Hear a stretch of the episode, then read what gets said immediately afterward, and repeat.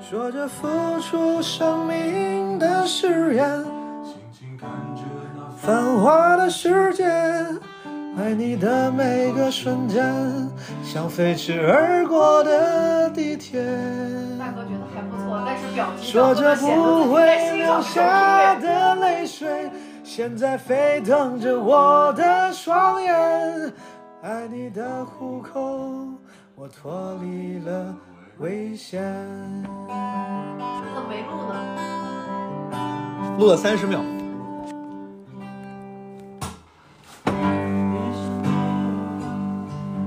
对身体会好一点。和你分别，喜欢的唱片，你说那只是一段音乐。却会让我在以后想念。我把词打开，脑袋放空，坐在钢琴前看他第一句话。这个时候我脑袋里什么感觉？我打开录音，我把它唱出来。相当于我很多时候写出一首歌，完全就是一个三分钟的即兴。爱你的每个瞬间，像飞驰而过的地。下一张专辑有什么计划吗？有啊，你先给我写首歌词呗。我现在给你发个词，第一句话是我真的好爱吃鸡蛋。给你给你点伴奏吗？需要如果嗯吗可以，我每天都不换。我真的好爱吃鸡蛋。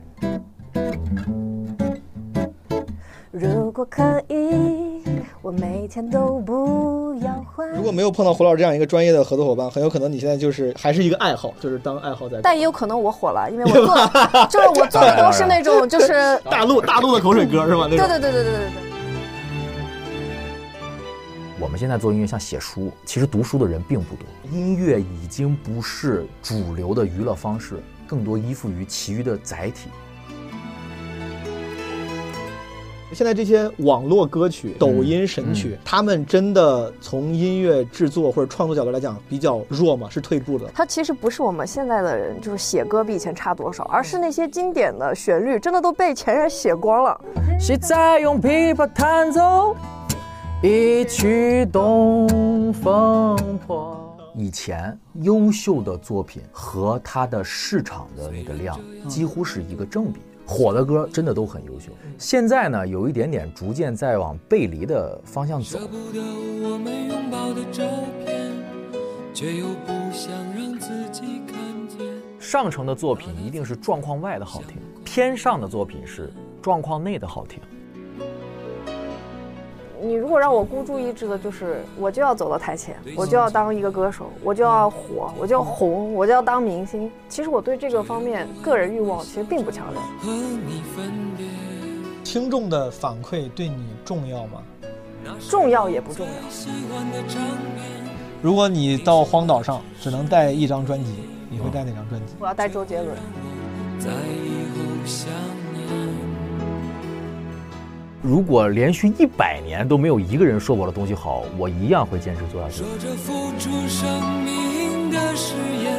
回头看看繁华的世界，爱你的每个瞬间，像飞驰而过的地铁。说过不会掉下的泪水，现在沸腾着我的双眼，爱你的虎口，我脱离了。朋友们，开头你听到的那首《虎口脱险》的合唱算是个小彩蛋。这个合唱是发生在我跟理想胡晨录完这期节目之后，我们一起吃饭啊，跟还有他们的另外两个朋友，我们几个人吃饭的时候，胡晨老师啊，兴之所至，拿起了吉他就各种弹，然后大家都喜欢唱歌，就跟着唱了好几首歌，这是其中一首。因为这些当时是节目录制之外的临时发生的事情啊，我用手机有幸保存了其中一些片段，还有大部分都没录上啊。我后来回来听，我觉得还挺好的，挺有意思的，感觉很好，所以说我就摘出了一些，让大家也分享我们的愉快。在这个节目当中，我可能还会再穿插一些彩蛋的音乐素材，好吗？给你们预告一下。好的，朋友们，然后我再简单介绍一下这期内容，因为上期可能不是每个人都听过。上期节目是跟理想、胡晨两位音乐人，一个是原创歌手，一个是一个资深的呃吉他乐手以及制作人，聊了音乐。呃，上期我感觉聊他们俩本身啊的作品啊，成长之路比较多。这下半期呢，其实聊了很多关于音乐这个行业的问题，所谓的华语乐坛啊，然后我对华语乐坛或者音乐这些行业的一些基础性疑问，他们都帮我解答了。所以说，我觉得对于那些对音乐或者对音乐界、对华语乐坛感兴趣的朋友，这一期其实算是个挺好的入门课啊， 入门一零一。嗯，我问了很多小白的问题，对于那些非专业朋友，我觉得还是挺有启发性的，说不定。还有一个就是帮我的这个好朋友李想宣传一下他的演唱会。李想在六月十八号，二零二二年六月十八号。我之前有时候给自己专场做广告的时候都不说年份，因为感觉这肯定都知道。但有时候回头听才发现，哦，原来已经过去那么久了。In case 有些朋友是更晚才听到这一期，对吧？可能是五年之后听到的，所以我必须强调一下，二零二二年六月十八号，理想会在北京的将进酒举办个人演唱会。大家可以在大麦上买票，也可以在好像什么 QQ 音乐的那个音乐人啊页面都可以。Anyway，我觉得还挺值的，对吧？我觉得还挺值的。没事的朋友可以去考察一下，而且说不定会有一些意外的收获。据说理想的歌有时候会有一些奇特的疗效。我原来出第一张专辑的时候，有两个参加高考的小姑娘给我留言，她说说在过去的两个月备考时间一直在听我的那张专辑，然后她的考出来的成绩比她模拟考试要多高整整一百多分。就是这些，就是可能对于别人来说不重要，真的对我来说，看到的那一刹那，对我来说真的是什么高考培训哪家强？理想就来帮你忙，就这么就你俩搞个组合吧，专门出这种 slogan 公司就是这种。真的，你别人风格都不一样，你就是教培教培风格的歌手，教培风歌手。国家双减怎么办？教培风，教培风，对，教培重金属，我我以后拒绝矛盾和不顺同时出现。教培风的歌。好，当然这都是开玩笑了，但是对大家没事儿的话，可以去听听理想唱歌，他的歌非常好听，而且都是胡晨老师专业制作的。这个宣传任务做完了。哦，对了，跟大家分享一个我刚看到的笑话，这个还挺好笑，就是纯从我作为一个喜剧工作者，给大家分享一个作品，这个还挺好笑的。这个一个人发了一个 Twitter 说，昨晚梦见被后入，醒来一看，原来是我身后有个强大的祖国。这个真的挺好笑，这个这个挺 挺挺幽默，嗯，希望大家这个跟把这个幽默分享给大家，大家可以偷着乐一下，好吗？好，闲话就不多说了，大家可以来听一听理想跟胡晨给我们带来的对于音乐行业啊、华语乐坛的一零一入门课程啊，中间还散落着一些我们兴之所至这个唱起的歌谣， 还很欢乐，大家可以在艰难的日子里面开心一下。但嗯我觉得大家的前提是要遇到一个可能就是有一定专业性的人，可以帮助你走上正轨。就比如说，如果我嗯没有找到胡老师的话，嗯在很多方面我依然是可能就是原地踏步踏，你跳不出你那个你的状态，你没办法进步，没有更专业的人给你指路。如果没有碰到胡老师这样一个专业的合作伙伴，很有可能你现在就是还是一个爱好，就是当爱好在。但也有可能我火了， 因为我做就是我做的都是那种就是当然当然陆的口水歌是吧？那对 当对对然当对对然对对是对这。样上全是你的歌。就是这我们样有的我们有个朋友经常说说我我的音乐道路就被胡老师毁了，不然的对话我就是火这样了。太是这样。回头你私信我一下，他是 谁？ 哎，聊到这个话题，这也是我很想聊的一个话题。这两年我老听有人说啊，说你看，说前些年什么华语乐坛的黄金年代，又是出周杰伦、什么梁静茹，反正就是一堆人。嗯说自从那个时代之后断档了嘛，嗯说这些年很少出这些就是呃响彻大江南北的著名音乐人了，然后歌也没有那种歌，全都是网络歌曲，红一会儿就过了。嗯连什么那些颁奖典礼颁出来的歌，咱们大眼一看嗯都没听过，都是网络歌曲。嗯然后说这些话的或者写这些报道的人呢嗯，他们抱着是一个遗憾、扼腕、叹息的态度，说你看这个等于华语音乐停滞了或者退步了。嗯但我想问问你们，因为我不拥有这个判断力，嗯，我想问你们，就现在这些网络歌曲，什么嗯抖音神曲，嗯他们真的从音乐制作或者创作角度来讲比较弱吗？是退步的吗？是，的，嗯，就是怎么说啊？就是说，你单拎出来某一些歌曲的旋律来说啊，嗯我觉得还是不错的，嗯还是很好的。嗯但是你要按照制作的角度来讲呢，嗯它确实是会比我们预期的标准要低一些。但嗯你也要明白是为什么，就是因为你比方说像这类所谓的抖音神曲啊，或者什么，他们这些制作这些音乐的公司的逻辑是大量生产，嗯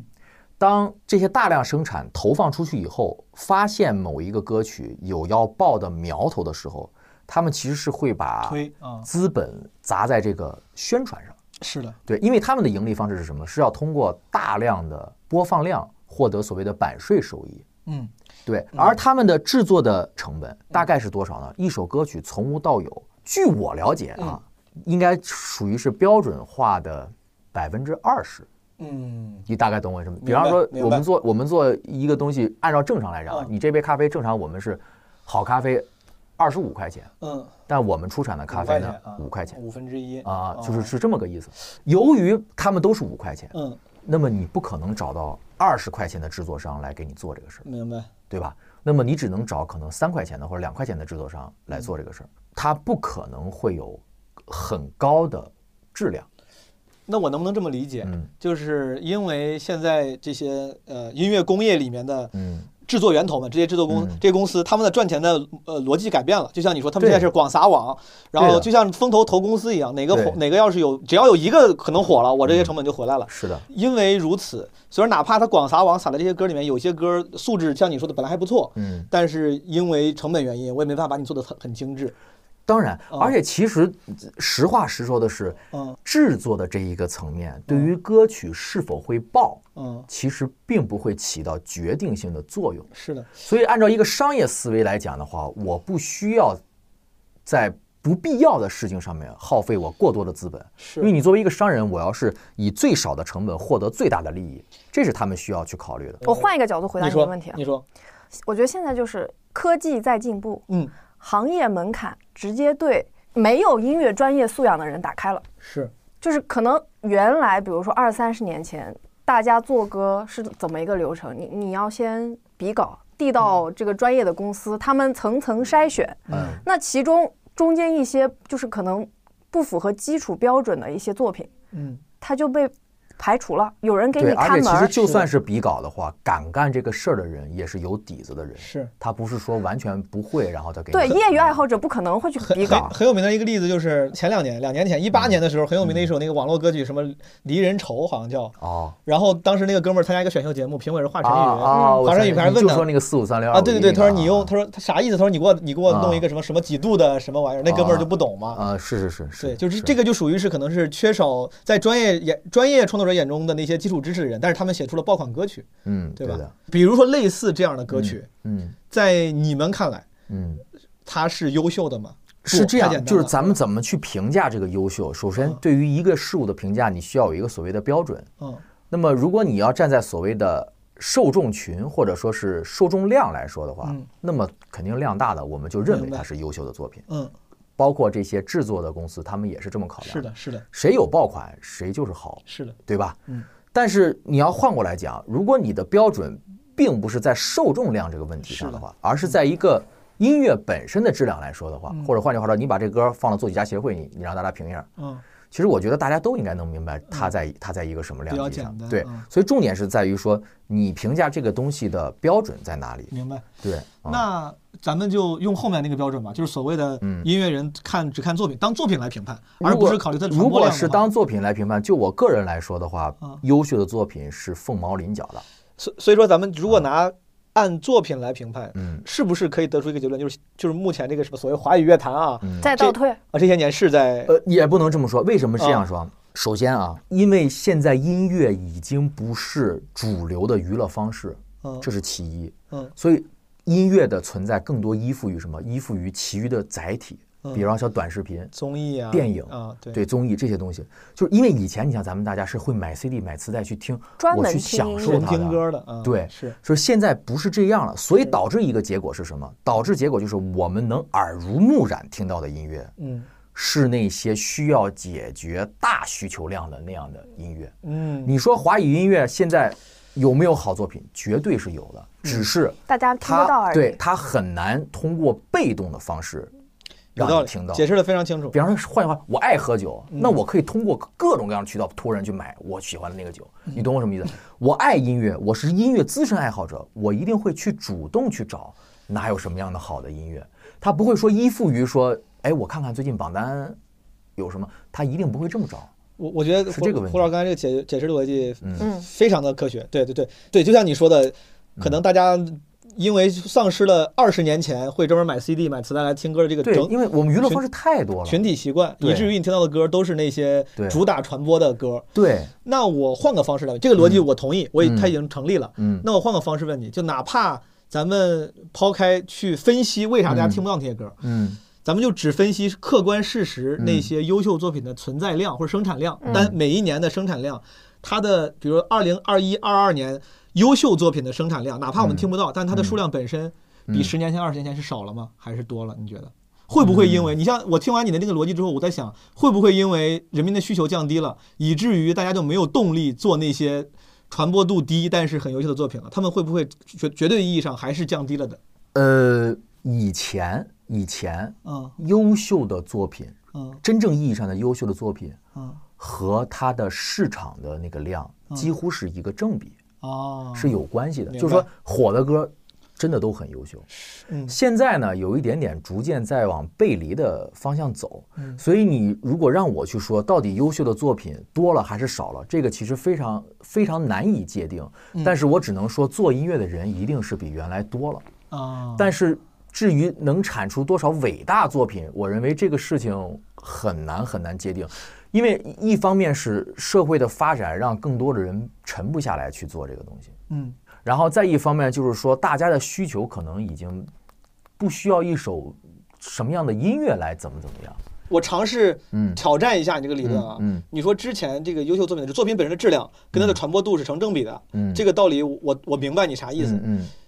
你因为之前我我听说，嗯你看很多有些很火的流行歌曲，比如说五月天呀、什么这种比较，嗯嗯嗯他们的和弦也是比较简单的，嗯嗯呃，有过这样的情况。嗯之前那些传唱度很高的流行歌曲，嗯有些也是和弦简单，不是做了什么离调啊，然后复杂的编曲嗯明。白明白。明白是不是简单的歌曲更容易传播这件事情，不仅是现在，多年前也一样。当然嗯，然后我觉得有一个误区，就是大家一定要嗯，就是不是说这个东西，比方说不是说它因为用了四五三六二五一，它就不高级哦。哦哦，和弦本身没有错，明白。就是高级与否是看人，嗯这个非常重要嗯。四五三六二五一同样能写出非常美、非常非常高级的作品，是重点是看你去怎么运用它。嗯因为那你像有些，你像那个谁 Jesse J 那个 Bang Bang 那个歌嗯，它就一个和弦，全曲就一个和弦。明白嗯但你说它是不好的作品，它是非常非常好的作品，而它突破了很多东西。就就所以说你你不能是以这个就是说它内涵的信息量的繁与减来判定它是好与不好。所以说我能不能理解，就是当你说之前的作品质量跟传播度成正比的时候，那个作品质量不光指他写歌的什么这种和弦的呃这个这个呃是否大众，嗯它是综合素质，有可能这个和弦很大众，但是我做的很用心，从制作对到编曲到什么就是很用心，就是吧音乐的用心与否哦是真的是可以感受到明的白，它不是说那种你感受不到，你觉得这个做的不用心的，就是比这个做的用心，它它不是这样的。所以说咱们稍微细化一下你的这个结论，嗯就是在过去，嗯可能用心程度和传播度是成正比的，基本上越用心的作品都是传播越对，广，或者换句话说，就是说那些传播度广的作品呢，嗯你不会觉得它不好。不是粗基基本上都不是那种粗制滥造的作品。对，是这样的，因为那个时候我觉得大家还把事儿当事儿。哦你能，明白哎，那这个事儿是从什么时候你觉得这个开始变化的？我我认为就是在 M P 三开始慢慢走起来，彩铃什么这些东西。零几年？的时候，对，大概零五年、零六年左右吧。嗯是不是？你让我我瞎说啊，是不是就是从什么《猪之歌》、什么《两只蝴蝶》，大概那个对慢慢那那个年代时期吧求求佛是吧？对这种因为那个时期大概，因为大家就是听歌的那个需求会，哦，原来我免费也可以听到这些歌哦。对原来是不是的？原来你想听歌是需要，你想免费听那就是听电台。对对吧？对，你对想听歌必须得花钱买磁带，或者是是哪怕是盗版，对但你必须要花钱买。对后来呢，MP 3有了以后，有了网，那嗯你随便搜一下，啪，直接给你下载下来，你就听呗。那会儿那就是对我们大家有一个重大的打击。嗯有了这个之后是什么呢？你如果在这个行业内的人获得的利益变少了，那他的主观能动性嗯动一定降低了。动力就就低对了，动力低了，那么产出的优秀作品的比，当它然就就会少。明白。就它就是这个样。再加上咱们的物质生活就是嗯越来越好，会是什么情况呢？就是原来可能那些平常在生活里接触不了音乐的人，嗯，他们因为拥有了一部手机，对拥有接入了互联网嗯，他们可以拥有音乐。那么这个基数啪一下扩张出来之后对，其实你自然的那个所谓的审美线对要往下拉，对，整体的需求跟审美也对变化。了。然后这些制作的这些商人们嗯发现，哦，这才是嗯可以那个什么，那我们也就要往下拉呀，嗯我们也要往下拉，越拉越拉，越往下拉越往下，它最后会是一个恶性循环。但是想做好作品的人依然在那儿做，是的，是的，是的，然后它就最后慢慢就分层了，嗯最后就分成了两派，一派就是我所说的流量派，就是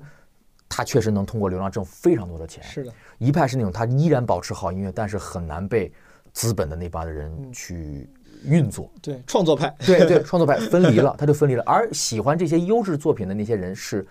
更多的是一些音乐的资深爱好者。嗯所以我我也之前老类比，就说我们现在做音乐像写书，嗯，就是其实读书的人并不多。我们其实更多的是给那些读书的人去去对做的那样的时候，在有些人变成了写就是写网文，写知音故事会，对但有些人故事会啊有些人或者在什写么认真的严肃文学，对啊，这是一个客观的问嗯题，我们不能去抨击它或者是贬低它，它是客观存在的嗯，现象也是客观存在。是的，只能说最优像我们这种从业者，只能说是什么呢？保持自己坚定的，保持自己的职业状状态和态度，自己问心无愧，我觉得就 OK。明白你不能强求于。你这帮人居然听这种东西，嗯千万不要是这的么是想，千万不能这么就是想不。应该有审美鄙视链，这个是一对，个不要这么想，是对，它就是客观存在的。嗯但是你也要作为一个，你作为搞艺术的人，你要有懂得有自己的坚持。是你做这个东是西的是为了什么？你不能说是啊，就是，对吧？尊重那些人民群众喜闻乐见的，但是也不要放弃自己所喜爱的那个风格。对，而且其实能够做到大众很喜欢，同时又很很让专业人嗯，这个就是所谓的外行的热闹，内行的门道全有的这种嗯，反而才是真正了不起的人哎。就包括之前我采嗯访他们也问过我这个问题，那李荣浩，咱们实话实说，那确实我们作为行业内的人，我们看他，你也不会觉得他是随随便便给你对葫芦一下，对对这个对歌就对出来了。对，但同时他的音乐又很好听，是然后大家也都很能接受。这个就最早本也事啊是做幕后，他是有专业素养的。对他，我印象里面他好像得十年幕后，我一二年的时候在朋友圈听到了一首朋友分享的小芳，是个变、啊变就是诶刘小昊小那个调版的嘛。嗯然后我对说对对我操，我说这个这个挺牛逼，我当时想这个挺牛逼是是是是是，他他，而且他他有很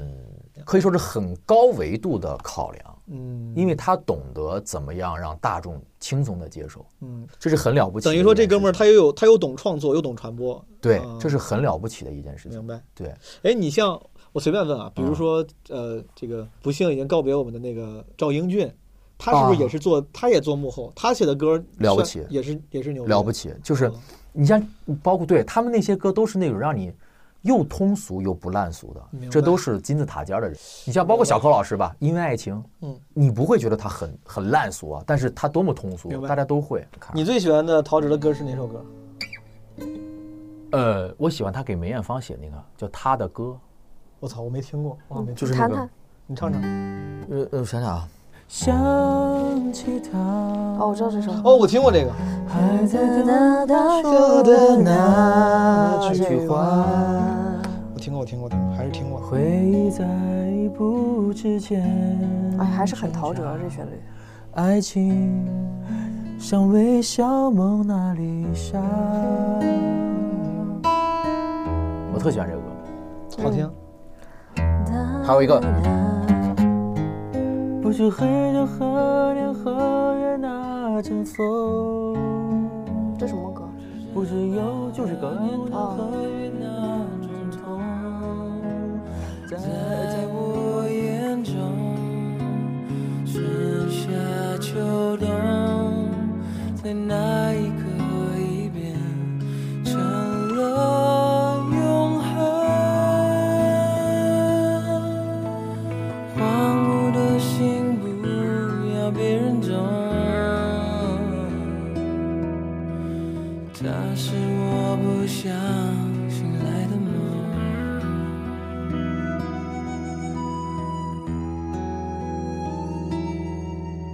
想起他，还在等他说的那句话。忽然发现青春又白发。微笑蒙娜丽莎。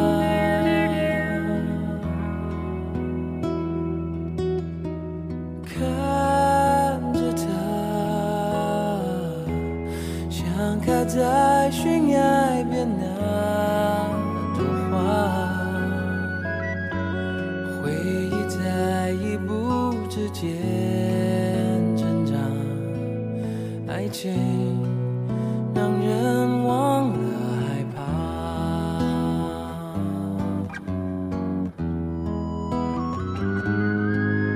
不知吹到何年何月那阵风，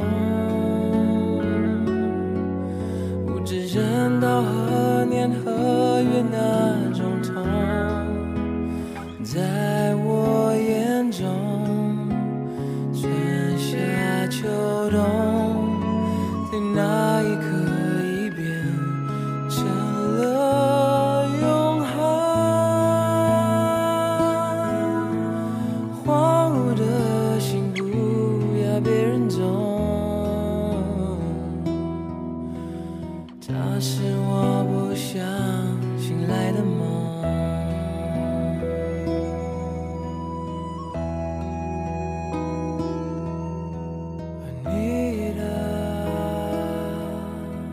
Anita，哦，还有胡老师前前几天跟我说一句话，我觉得很有道理。他其实不是我们现在的人，就是写歌比以前差多少，而哦是那些经典的旋律真的都被前人写光了。哦，也有道理。就是因为对流行歌曲它四五总三六二五共一吧，那这个东西你没办法再怎么写出，就被大家已经玩你啊干再净了。对 你再咋写，你都觉得像哪个歌？所以说现在，如果我还想用四五三六二零写出爆款，已经很难了，是不是？咱们就是咱们不不太严谨的说啊，就是已经被人搞得太就是说难度啊，嗯难度上面来说，可能还是那个难度，但是你要让把它站在一个很高的 level 去评价它，可能很难。就是我现在同样还能写出爆款，但是我已经越来越难得啊我到那们就个会觉得那不就那原么创回事儿性那个分数了。对如对果有人来，对对如果对对如果有个评委来评的话，这原创性没法给你高分了。对对哦这对，个它就是它就是这样的， 明白嗯因为大家都在拿这个写，那最后这出来的就那么多。 好像经常有什么网上有些视频，是不是有节目都在搞这些，说什么很多歌都能凑到一块儿，就是因为什么和弦都一样，四五三二。对情歌王是不是就是类情但情歌王属于是有意的拼接，啊？它中间还是有他是变要，让大家明白，我就是在把这些歌都拿过来，明白？他还不是说是那种恶意抄袭，他并不是。对的，我知道他说就是故意在搞对，这他个是故意事儿在搞这个事儿。但我的意思就是那些歌是不是就是属于是类似于和弦走势比较像的？所以对，这个一方面比较像，然后再一个就是说，呃，在旋律上面他们能顺起来。哦嗯，因为我多少作为爱好者还知道一点，给听众解释一下，四五三六二五一就是一个比较大众的和弦走势，哎弹一下弹一下，对对吧？就是说，呃，数字本身是什么呢？它代表的是呃所谓的和弦的这个叫音级，就是咱们简单来说呢，就是说一个调，比方说咱们最普通的大调啊，朋友们，收费部分又来了啊，这个 个就是你看哆来咪发嗦拉西，对不对？我们呢就是啊，把哆来咪发嗦拉西分别叫做一二三四五六七，嗯啊，然后这每一个音呢，都可以以这个音作为最基础的那个音，我们管叫根音，嗯作为根音，然后按照一个所谓叫三度叠制的原则构成一个和弦，什么意思呢？嗯哆，哆往上叠，哆来咪一个音，咪往上叠，咪发骚一个音，那哆咪骚嗯就是个和弦嘛，嗯同理，软发拉嗯，一个和弦嘛，是的，咪骚西发拉哆，骚西软拉哆咪西软发，嗯好，我这么一列完，是不是有七个和弦了？嗯对吧？那么每一个和弦，我都给它一个音级，就分别是一二三四五六七级嘛。嗯。那么四五三六二五一是什么意思？就是先弹个四级和弦，就是先来嗯个法拉刀，再来个扫西瑞， F 对吧？对，现先在来 F，再来 G，嗯再来个三级米骚西，嗯。再来个拉刀咪，再来个软发拉，再来个扫西瑞，再来个示范一下，哆咪骚示。范一嗯所以下，说四五三二五就是其实一二三五六七就是咱们所说的 C D E F G A B，对是是吧的，对是哎 Yes 的， ？C D E F G A B， yes，yes 然后 C D E F 就可以直接套换到对就是其他的这个和弦了。嗯你随便唱个流行歌曲能凑上吗？我不知道。紧紧相依的心如何？ say goodbye？你比我清楚，还要我说明白。这一句包括那个嗯你在南方的艳阳里，大雪纷飞，它也是这个吗？是，我在生长的寒夜里，四季如春。你然后那个董小姐你的在南方的艳阳里，就是哦他那个，对对对对对对他的他的那个对那个发音，对，然后然后还有那个，也许这种可能都不是真的，董董小小姐姐啊，那都是这个嘛。你当当当当当当着故事的女同学，那她呃都是这个，她都是这四个，五嗯三六二五一，哎四五三六二五一。修炼爱情的悲欢，我们这些努力不简单，把它变成泪水是一种勇敢。那呃都是这个，她就是这个，所以所以大家都老说这个玩意儿。儿。会这个就会创作，来一首。朋友们，我现在已经是半个创作人了，我已经还有一回个家就是那个回家我把这个那个记刀西拉扫发咪软刀，就是嗯就是所谓的卡农和弦组。哦，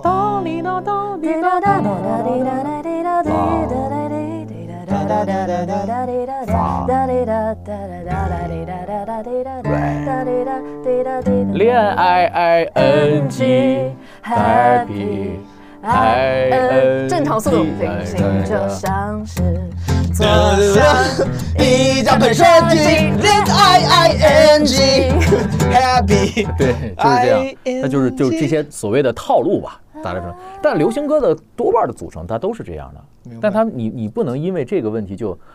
就说这个歌是的是的重点还是你要感受这个歌它是否给你传哎递了，美。有没有哪首流行歌啊它的和弦走向是不太一样的，大家都比较熟了，一说大家可能知道，但这个和弦就其实不不太常常见的，有吗？周杰伦的找一首，周杰伦反方向的钟算，都是常见啊都常见。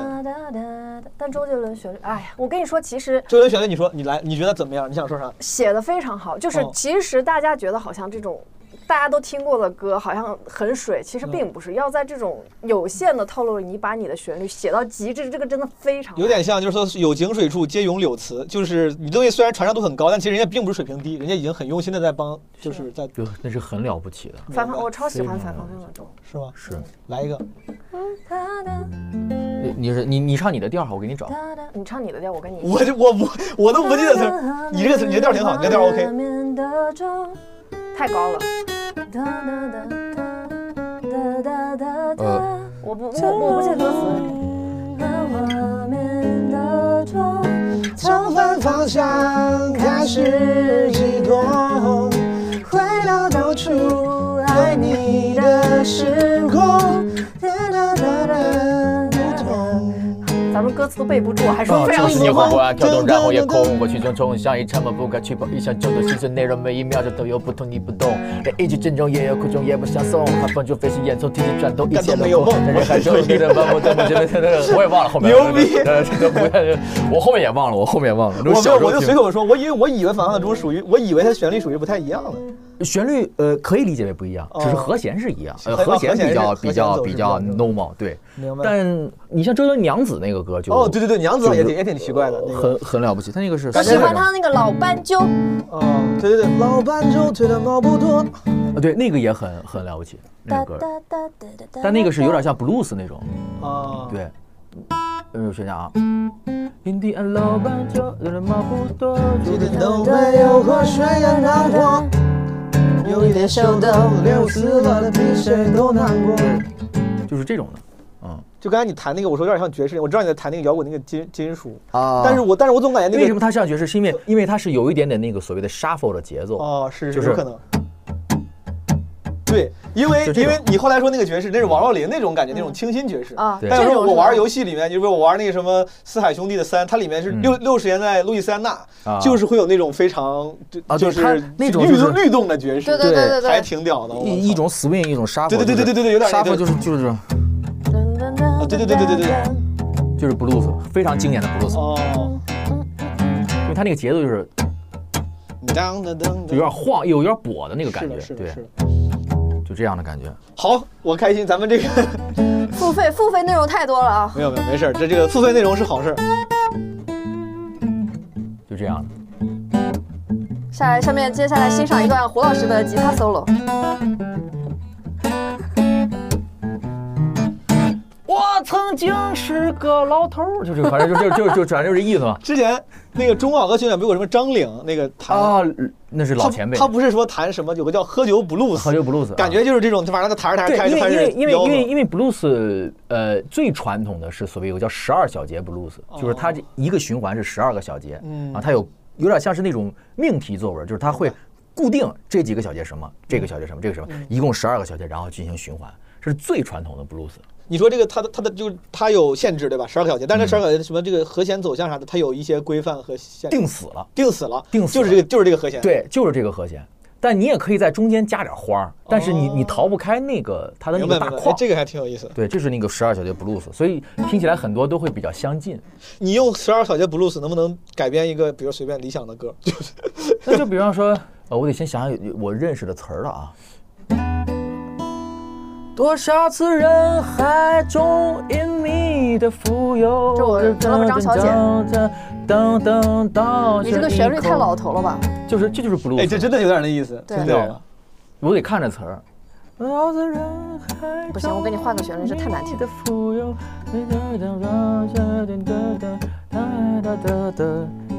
你唱《东风破》吧。东风破。谁在用琵琶弹 奏？啊，对对对，就是这个感觉，对对，就是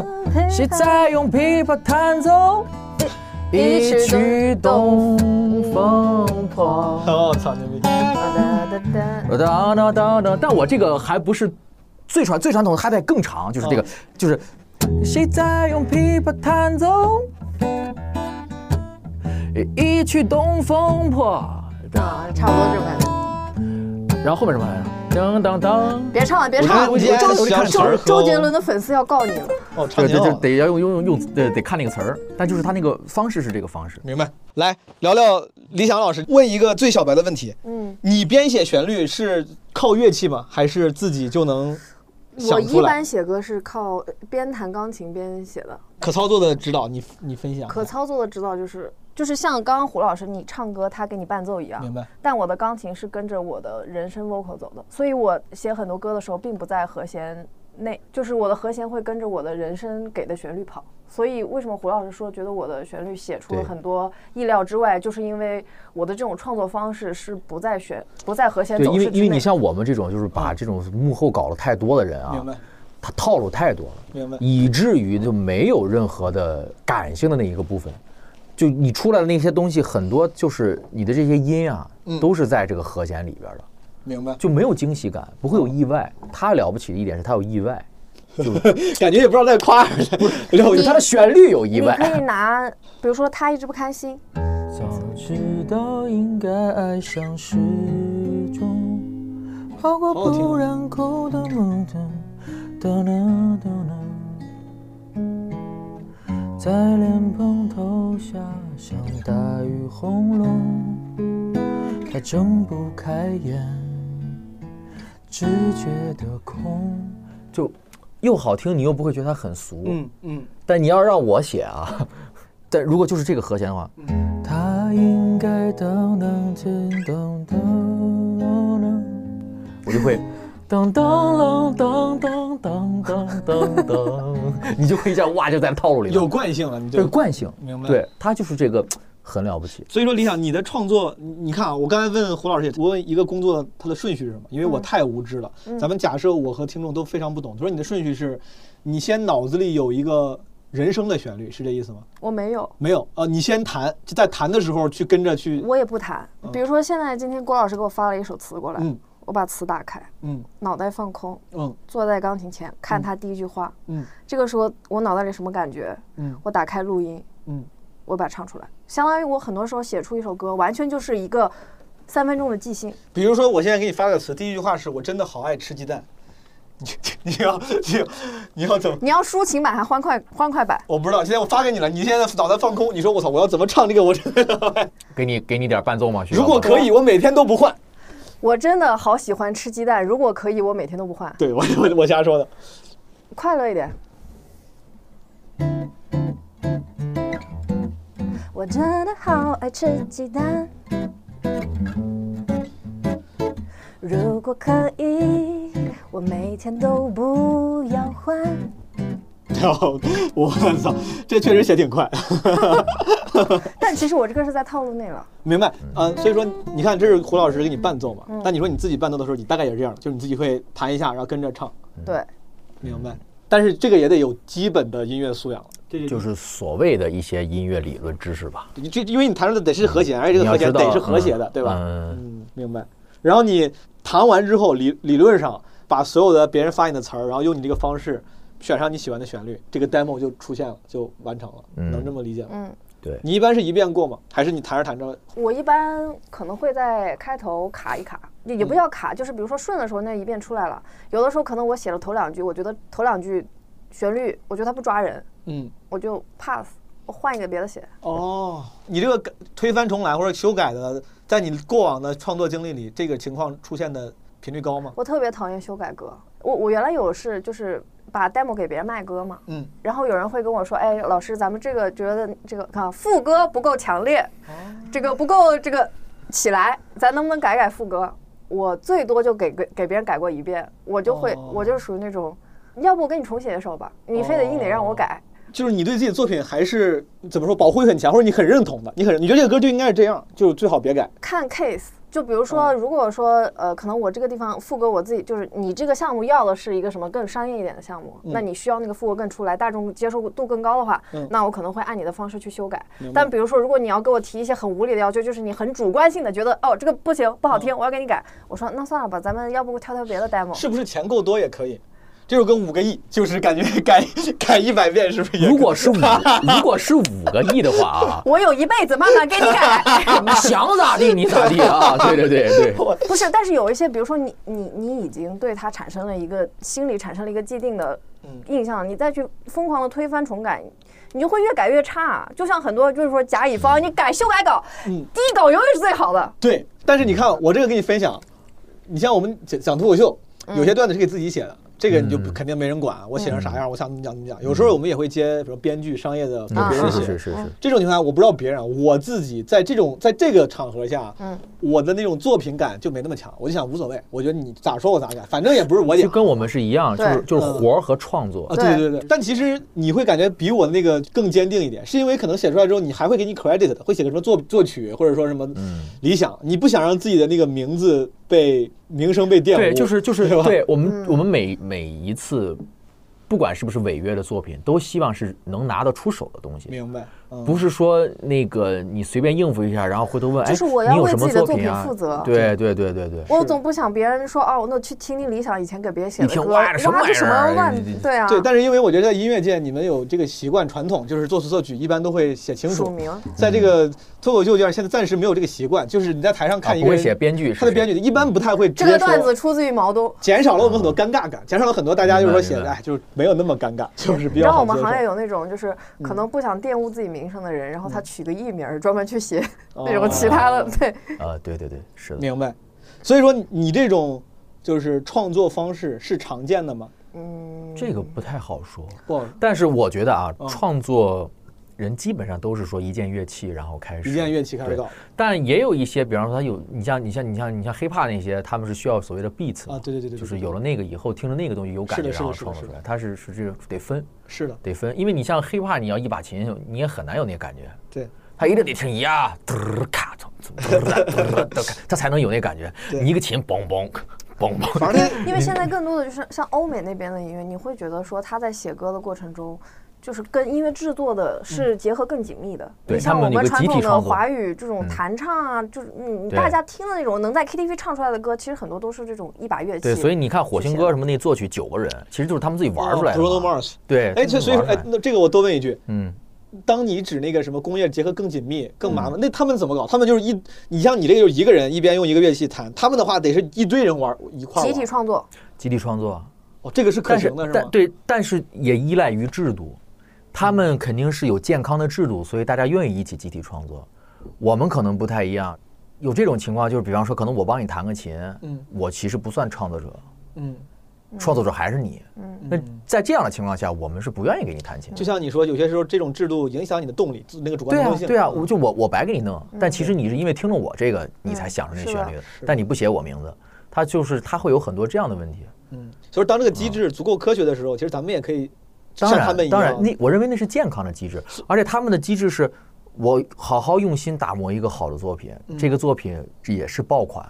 然后我获得很丰厚的收入，激励我再去创作更好的作品。可以以此为生嘛？明嗯白。咱刚才聊了国内现在就是什么传播跟作品之间的那个，就是已经不太成正比了。嗯像国外 Billboard 的那些上榜歌曲，是不是现在在你们看来还算属于比较好的？就是首先就是说，呃嗯，国外一定也存在像国内类似于的情况，明白。就是，但是它的整体工业水准要高于我明们，白所以你一听你还是觉得它不是说那种制作很差的，嗯，有一些呢是你能听出来它制作很差，明白。就是你直接就能听出来制作很差。你比如说录的吉他吧，就是那种就声音是让我们觉得很康，或者说是感觉是那种，但你又不是说他要那种康，要那种粗粝的美感，他不是那种，他就是随便应付，哐啷给你怼了一下，嗯你听出来就是那种感觉，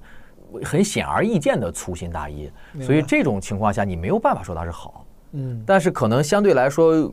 国外你大概率能听到的作品是，可能你也觉得可能在国外是就是所谓的烂大街拔蜡啊，比较通俗的歌曲，哎，但是它在音乐的工业化的标准上，你觉得它还是还是 OK 精致的对是完精整致的的是没嗯问题的，源于他们的环境就是水涨船高，他们本来那个水平线就在那儿高，所以就是大概率的出来的作品它也是那样的。朋友们，又是 music break 时间。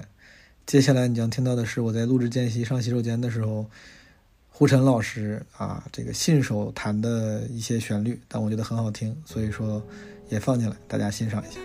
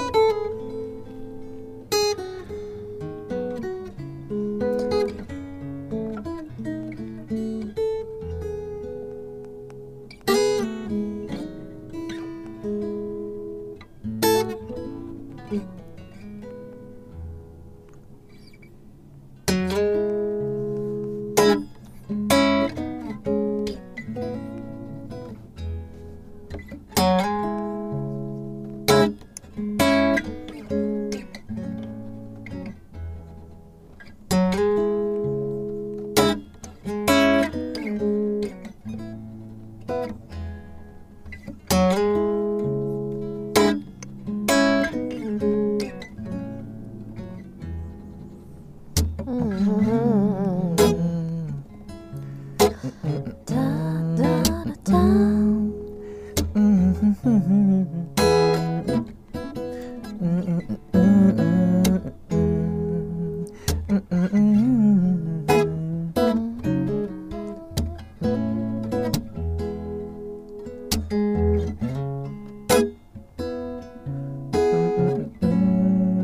You got a man. The bed for- 嗯 on the bed 胡老师太能聊了，聊天第一名，平常憋坏了是不是？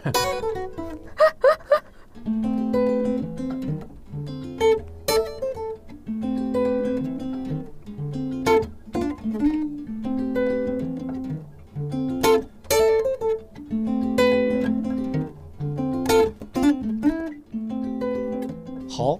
聊回理想的创作之路。我跟你说，我有一个非常明显的创作上的分界线，嗯，就是其实我早期的作品，真的很多全部都是在同样的这个和弦走势里写出来的，但嗯我自己不自知。当你写出来之后，你会发现自己其实有很多作品相似度非常高，但你不理解这是为什么。嗯后来胡老师跟我说了这个关于和弦走势的问题，嗯我终于开始理解了，但是我又没有学过我怎么去了解到更多的和弦走势。嗯，可能就是去翻唱别的其他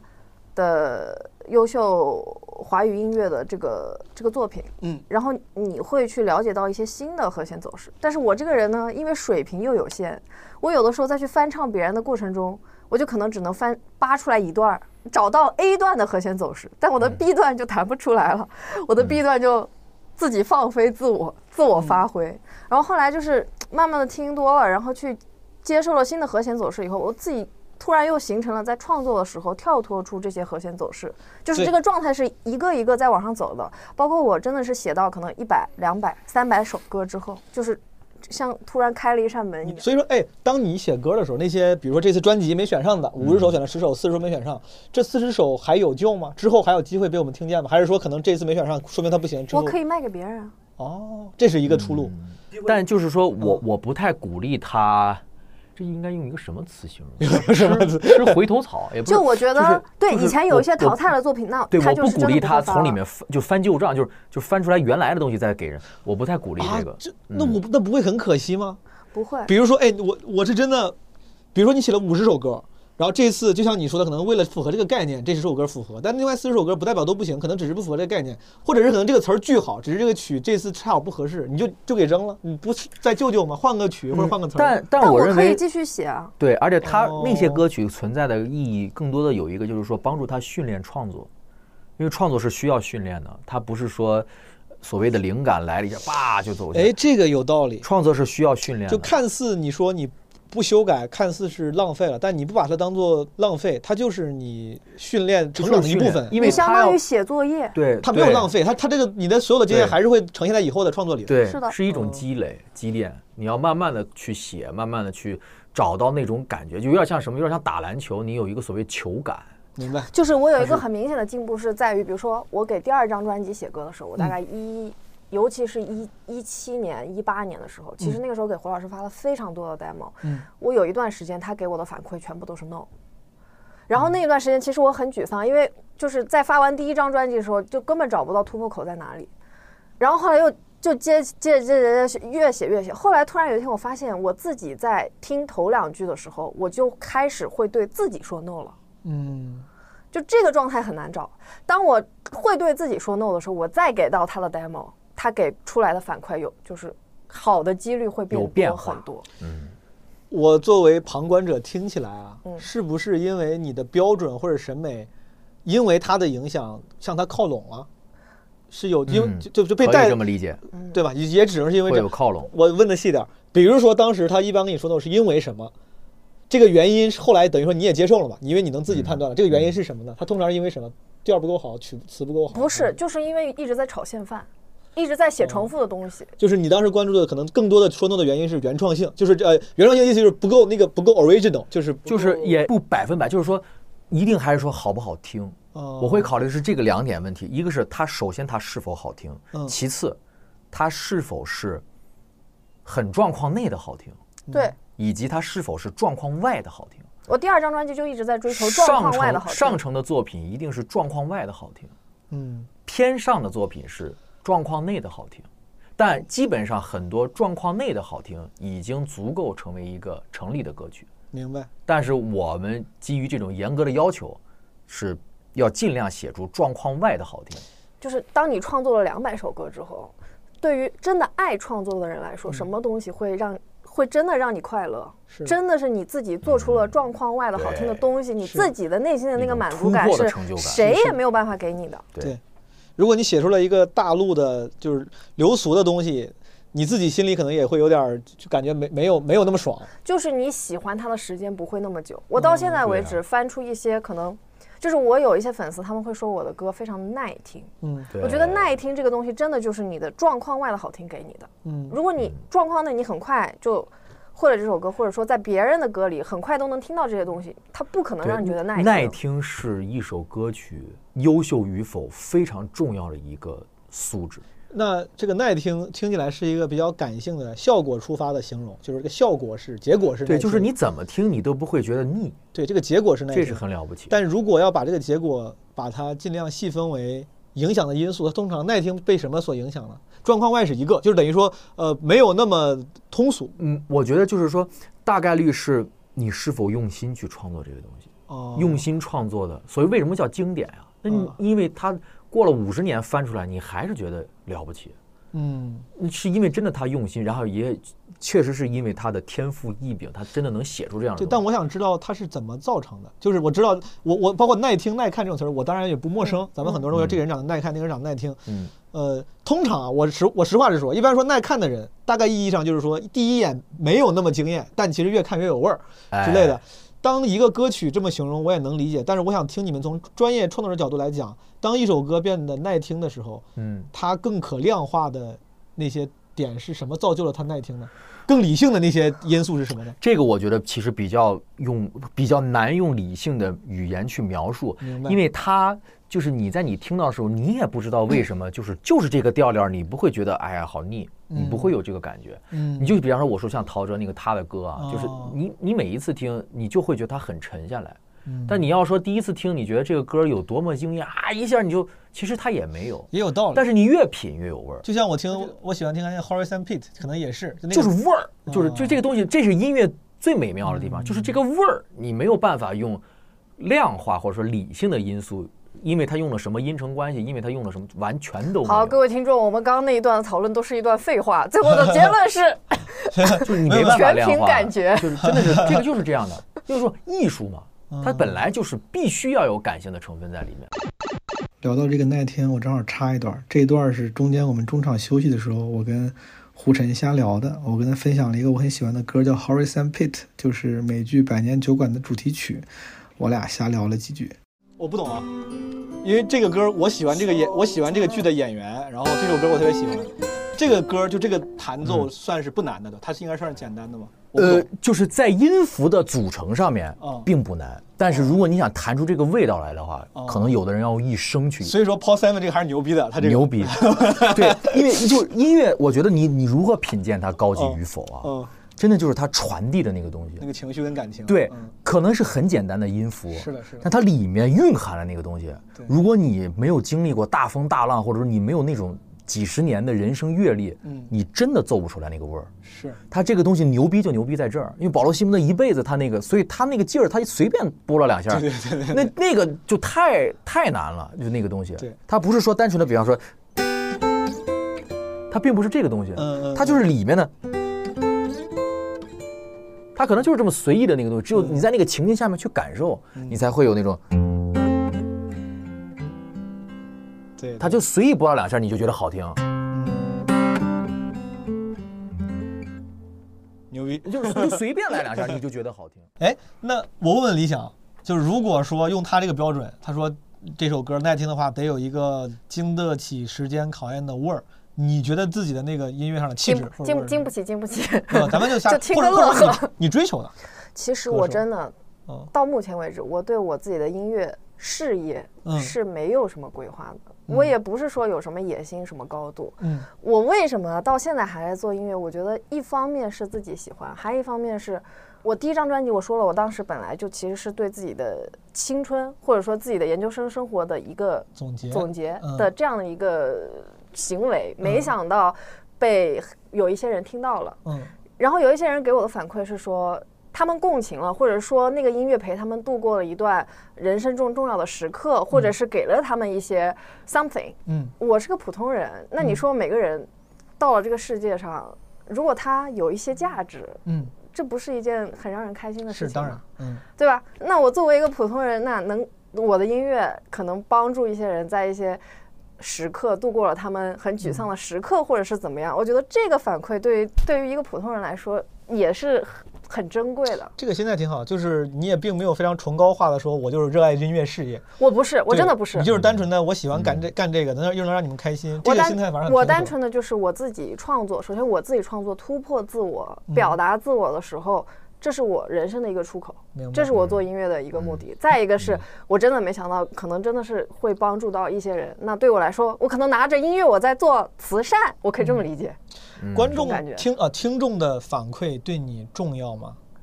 重要也不重要，啊，怎么说？就是就像我刚刚跟你说的，他们的反馈，他们带来的正向能嗯量，就像我给他们带去的能量和他们反馈的正向能量，真的是对我来说很重要。但嗯是，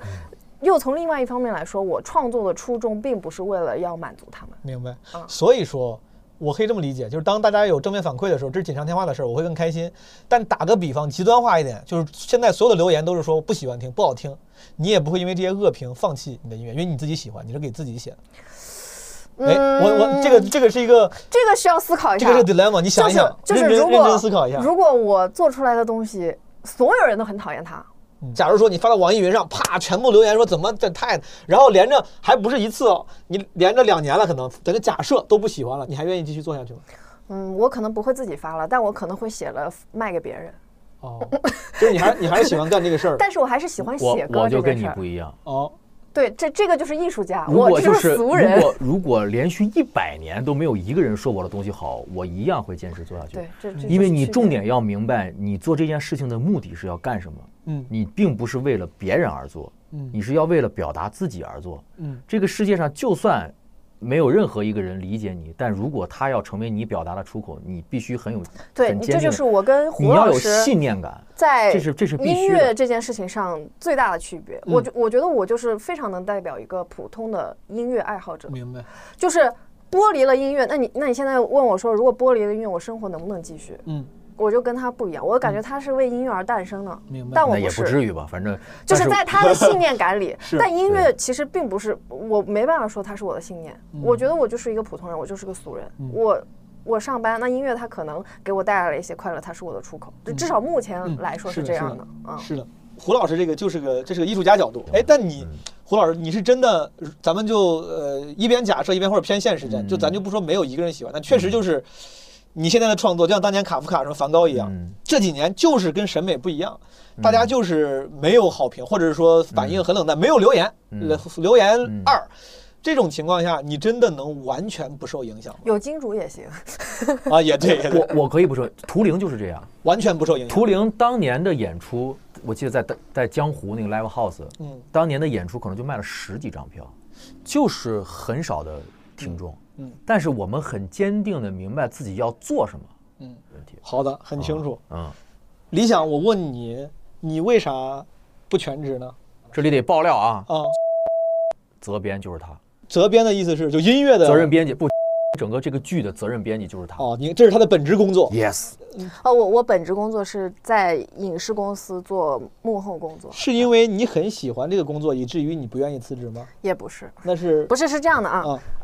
我的本职工作我也挺喜欢的，其实。嗯呃，但是呢，可能就是我的本职工作，它属于一个就电视剧嘛，属于嗯一个集体创作。我大概只是这个大集体里的连一个螺丝钉都称不上的一个职位。嗯但是可能，比如说你如果我，我觉得可能跟我的性格有关系。嗯你如果让我孤注一掷的，就是。我就要走到台嗯前，我就要当一个歌手，我就要火，我就要红，我就要当明星。嗯其实我对这个方面的个人欲望其实并不强烈明。白我说过，我做音乐能给我带来最大快乐的部分还是在创作，明白。以及我创作这个东西，那用一些就是我能接受的方式去宣传它，让更多人听到有正向反馈，那我当然是愿意的。明白，但其实我现在的生活，我自己觉得挺好挺。挺幸福的。就是我要是遇到一个机会，我又不觉得那么勉强，因为我本身我觉得我的性格不太是那种愿意走到台前的性格。其实本身我现在做音乐，嗯我觉得我的情况比较特殊，是有很多音乐人他们在初期创作的时候，他必须依赖于其他的资金去做出他的初期的作品，嗯是然后再去走巡演啊，然后再去赚后面的钱再出嗯作品。但是我可能运气比较好一些，父母也是愿意支持我嗯去追求梦想的。那我在做第一张专辑的时候，其实我是。完全是，就是我当时众筹嘛，嗯呃，有一部分资金是父母帮忙的，有一部分资金是众筹朋就友。就是父母呀，我还以为我第一次，我第众筹两个人，我爸跟我妈。我大我爸、我妈、我爷爷、我奶奶、 我外公、我外婆哦，还有我的很多好朋友， 明白他们对，就其实第一张专辑就是这么出来的，以至于我的第一张专辑的版权我是在自己手上的，哦，不是在任何别的机构。当时胡老师为什么就是也算互相欣赏吧？就嗯胡老师愿意帮我的很大一个点是，他会觉得说，首先一个不是以以此为职业的人，嗯愿意去花这份钱，也愿意去花自还己是的很了不起嗯去努力去把这个东西做出来，他觉得是一个可以帮忙的事情。是的，这个也很加分，觉得这个人真真喜欢这个事儿，对吧？对我再一个单纯就是他真的有天赋，嗯他不是就是因为我能从他这儿挣一笔钱完的嗯事儿，然后我跟他是真的，我对对认为对就是很有相互天的赋嘛对，以你的专业的，你要想接更多以的我活的是能是能接到的。对，以吧我的经历，对我我觉得就是对他真的是让我觉明得白写曲儿是很有自己一套明的，白是了不起的。我也是，就是上工作嘛，嗯嗯，然后赚钱养音乐。其实我本身音乐不说亏很多钱，但其实不赚钱，就是持平，孤注一掷去走一条路。我觉得这个世界上像胡老师这样信念感这么强的人，嗯真的是非常非常少的，明白。而且。就是真的会焦虑。我我第一张专辑出来以后，我出第二张专辑。其实这张专辑从我的选曲是一七年到一九年创作的，然后胡老师编曲完了到发行，就整个是做了差不多四年多。嗯就是花了很多心血去做它。但是其实，呃，早年间嘛，在一七一八年那个时候，网易云对于这个独立音乐人的扶持其实是比较多的。后来就抖音出来了之后吧，就是整个市场啊、行业啊出现了一些变化，对于这个原创的音乐的扶持也不是那么多了。那可能。我第二张专辑发出来的时候，你你没有相应的宣发的投入的话，也很难让大众听到你的音乐。嗯，然后听音乐的人也在减少，是就的整个市场环境，就是它的反馈。第二张专辑出来的时候，反馈其实并不是那么的好。是的，我觉得这这这也是我遗憾的。就比如说，刚才听众朋友们应该也听到了，咱们放理想的那些歌，比如说基本基本上无害是我自当时自己搜到的。嗯我就想，如果我要是没恰好去搜，可能我就没机会听到这首歌。但这首歌我听了之后，我觉得它是值得被听到的，它挺好听的。嗯甚至我的我的幻想，如果有一如果这个歌什么在抖音上当了一个抖音热歌的那种伴奏，它也很很合格，它是好听的。但就像你说的，可能你要宣发的那些费用啊什么跟不上的话，它就会被人没有机会听到。还现在挺遗基本憾的上就是选择去推哪首歌，哪首嗯歌才会有火的可能。感觉在演艺娱乐行业似乎都是这样的。就是我觉得这个问题就是，比方说啊，嗯新闻联播天天播这歌，嗯，对就它不会不火，对，，所以其实很多情况下 行联播联播，对咱们开场曲就是就是等举等个等等等等就换换了，想把什么都带走。 对，就是只是说，就是想让一首，你可以让任何一个歌火，是的，是的，重点是在于是你要付出多大的代价。嗯，我觉得是这样，所以大家要用尽可能小的代价让一个歌火，所以就需要这个歌本身让大家真的足够觉好得是不错。好，那对假如说这个歌本身已经咱们达，假如说它不错了，达到了这个歌本身素质的及格线，嗯剩下的那个代价都是啥呢？我猜啊，比如说，首先我是不是要跟一个比较好的、愿意为你出力的经纪公司签约？如果你想要让别人让一个机构化的呃宣发帮你助推的话，就很难出现你说把版版权全握在自己手上这件事儿了，对吧？这是当然的，因为因为因为大家要从中获利啊。嗯对就是他们执行的原动力，就是因为我能从中获利，以及我相信这个东西能获利。我当时，我前段时间有一个，我有一个 rapper 朋友，嗯他有一首歌有前两年我忘了，反正在嗯抖音上挺火的。嗯那次我见到，我说你那首歌，我操他妈挺火的。我说这应该不让我赚钱吧？嗯他说没有，他说那个版权不在我手里。他说当时，啊他当时他说卖给公司还是什么，反正总而言之，就当时我买才断了我对我才有概念，就是哦，原来真的你都已经这么火，这个这个你这个歌跟这个歌手可能人尽皆知了，没想到可能你没有从中获得到任何利益。嗯，这件事情是常见的吗？在这个行业里，非常常见。就是说，其实是看具体的那个是你是在一个什么当处然境下是去去去做这件事这情。这个肯定具体的情况具体分析，每个人身上对约也不一样啊。对的对的但嗯我我我我就当我尽量问的抽，就是绝对化一点。嗯那通常来说，嗯一个歌手，因为咱们也见过那些大明星歌手嗯赚了很多钱啥的，嗯嗯嗯他们这些收入一般从哪儿来的？就首先，我作为有一定部分什么这种艺人经验的，我觉得肯定是商业代言这种不用说，这个自己嗯对是能分到钱的。嗯但从音乐层面来说，他是有可能自己歌的相关收入是分不到钱的吗？就是都在公司那儿吗？你是说大明星吗？啊呃，我不知道，我问你，他是是大我觉明星得小明星不一样？我是吧觉得大明嗯肯定会不一样啊，大明星就会更因有可为大能分明星到肯定钱。话语权更足啊。哦，对，那小咖的话，那公司都压过那个艺人本身，那他肯定就得听公司的。但是你要这样想，在嗯以前，就是可能一五年之前，或者是我们原来二十年前听歌的时候对，那个时候中国的版权其实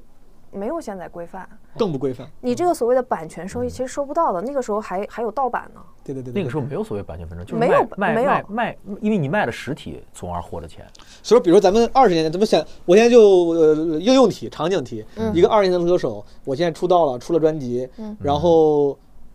版权收益能到我手里吗？能到一部分。嗯基本就上不能。我我我觉得啊嗯，二十年前没有版权收益，，对，所以说，那我作为一个歌手，我出了专辑，我赚的是什么钱呢？就是一笔，你你做赚的是专辑钱啊公公司给我了一，因为因为大家在买哦，专辑，就是说专辑我会有分成的。这是一部分。然后因为专辑你名你有名了，你嗯有火名气了，还是一个只要道理你有名，想要什么钱他都会有明。白，就是有名之后，咱们接商业代言，什么当代言，这对个这个东西我能代理解言，，然后演唱会对，商演，比这方说个嗯哪个公司年会请你一下，其实其实存在大量的我们不知道的商业演出，是就是因为包括之前我哪个歌手我就不说了，他他已经是沉寂了十几二十年了嗯，但我听说他就那会儿可嗯能十年前，嗯他接一场也都是十万二十万，是然后因为中国有无数个城市，无数个企业，是需要开年会这种东西是，我稍微花点钱请一个有国民知名度的对这么一个明星去一趟，我也有面子，然后性价比也挺高，他也赚了钱。就这种走这种演出其实是非常多，包括像比方说某一个网络歌曲的这嗯个歌手，他其实本身不是明星，他就是一个网络歌曲的唱过这个歌的是人，他因为有唱过这个歌，他会接线下的所谓夜店商演，嗯可能一签是一百到两百场，嗯那他这一年哪怕他一场一万，他都是七位数的收入。是它是这个呀，就是有大量的我们其实看不到的他他得到的这个，嗯明白对对对，就是这个歌手从版权上获得的收入，其实反而不是大头儿。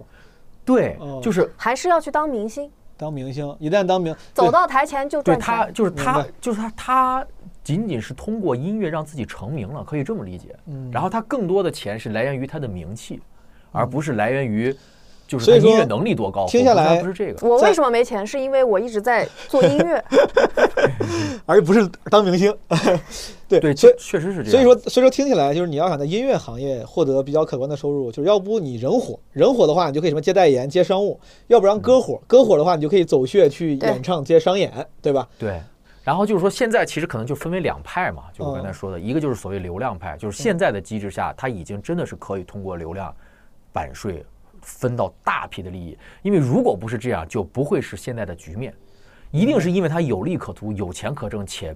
很容易挣，也不能说容易挣，就很不太费事儿的那么挣，所以才会有大量的人涌入这个市场。我来呃问个小白的问题，这个版税指的到底是啥呢？比如说我是个公司，我现在嗯我拥有这首网络神曲的版权，嗯，我能从什么渠道获得它的嗯收益你比方？KTV 是吗你比方说，啊对比方说抖音，就理论上讲、逻辑上讲，只要这个歌被播放了，哦你就应该有钱。但谁会给？比如说我自己在抖音上刷到一首歌，我听了我也我没给钱呀在，我在抖音播放嗯，抖音就要结给我钱，啊，是字节平台来字结节会给他钱，对，字节会给钱。我你在看了，我你在给网你易给平播台放贡，贡献了对流量，嗯，流量。对，明白。 QQ 音乐听一遍收多少钱？网易对云听一遍收多少钱？明白。所以嗯说，比如说你的歌，嗯我其实理论上我多听一遍，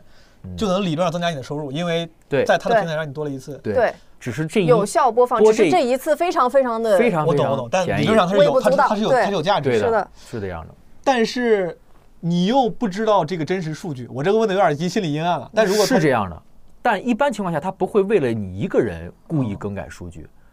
除非你是一个巨大的爆 款。所以说这个数据，所以说这个呃，你看我理解正常情况下对不对？就是你是网易音乐人，嗯你有个账号，然后你现在后台就会像什么公众号上，你有个数据说你的音乐现在已经被播放多少多少次了，然后你的收益分成可能会多少多少，他会他会这么跟你对说，对吧？嗯对，你是咱们是算算是不是明星的歌手，嗯那些大明星的歌手，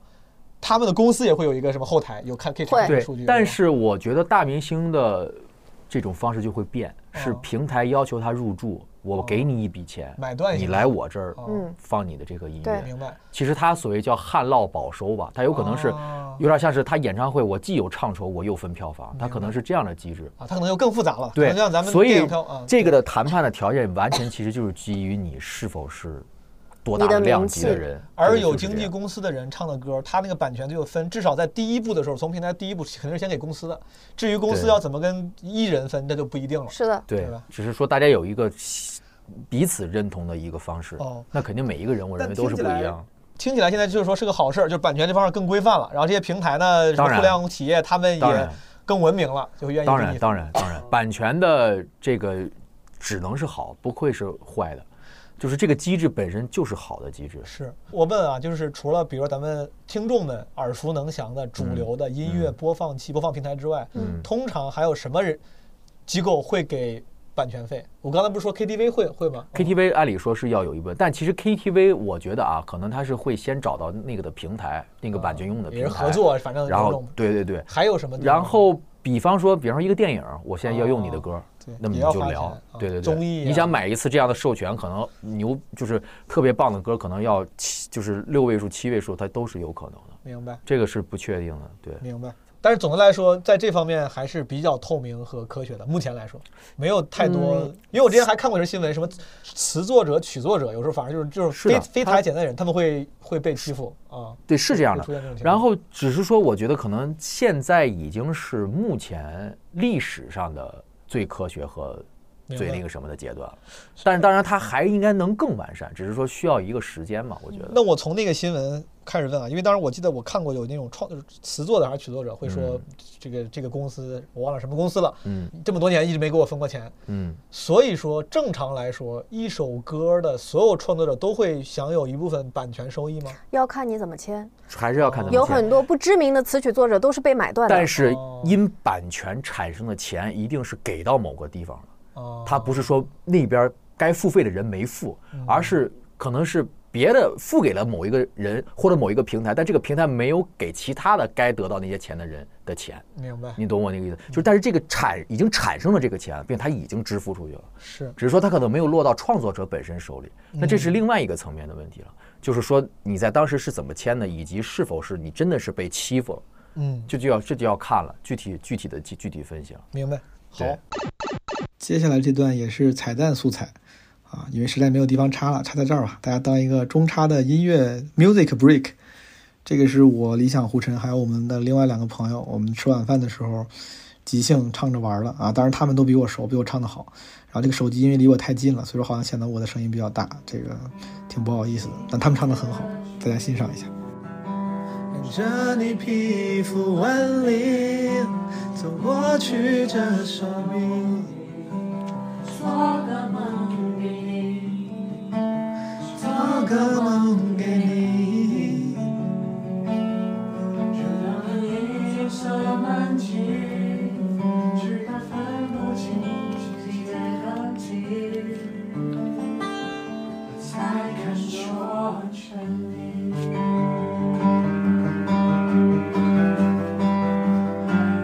多远才能进入你的心？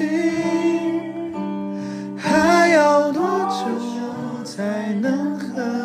你接近？咫尺远近却无法靠近的那个人，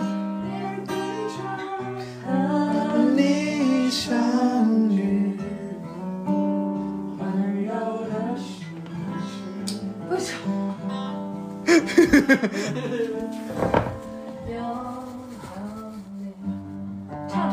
看见了吗，小胡？我们大哥就这么横啊！今天好好表现。我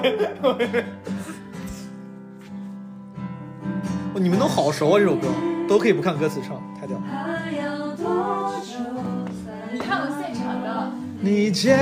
指，咫尺远近却无法靠近的那个人，也等着和你相遇。